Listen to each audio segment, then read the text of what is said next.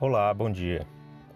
Hoje em dia temos ouvido muito falar na igreja, através de nossos líderes, sobre ministrar.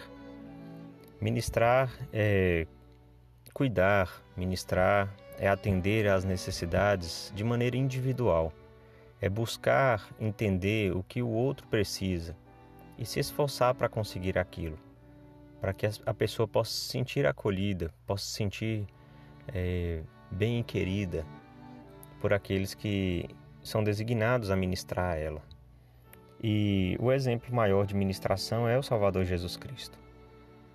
Jesus Cristo, a cada vez que a gente ouve, lê as Escrituras e, e assiste aos vídeos, né, ouve as mensagens a respeito de como ele tratava as pessoas, a gente consegue identificar exatamente essa preocupação de cuidar de maneira individual de ver qual é a necessidade da pessoa e falar de acordo com a necessidade, ensinar conforme as pessoas podiam compreender melhor.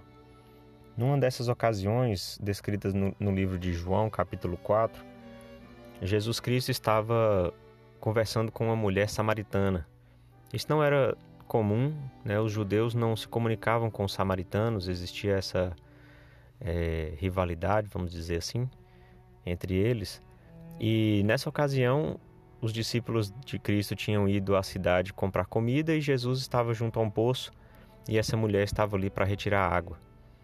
Muitos conhecem a história. Jesus pede água para aquela mulher, ensina sobre a água que saltaria para a vida eterna, né? Aquela água viva que nunca mais daria sede.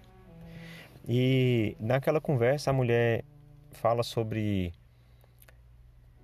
uma certa é, injustiça na visão dela de que somente em Jerusalém poderia se adorar a Deus.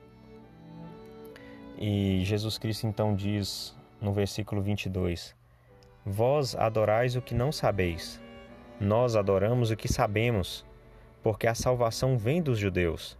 Então, claro, Jesus Cristo estava dizendo dele mesmo, que tinha nascido na, na Judéia e que era a salvação. Então, continuando, ele diz: Porém, a hora vem, e agora é, em que os verdadeiros adoradores adorarão o Pai em espírito e em verdade, porque o Pai procura a tais que assim o adorem.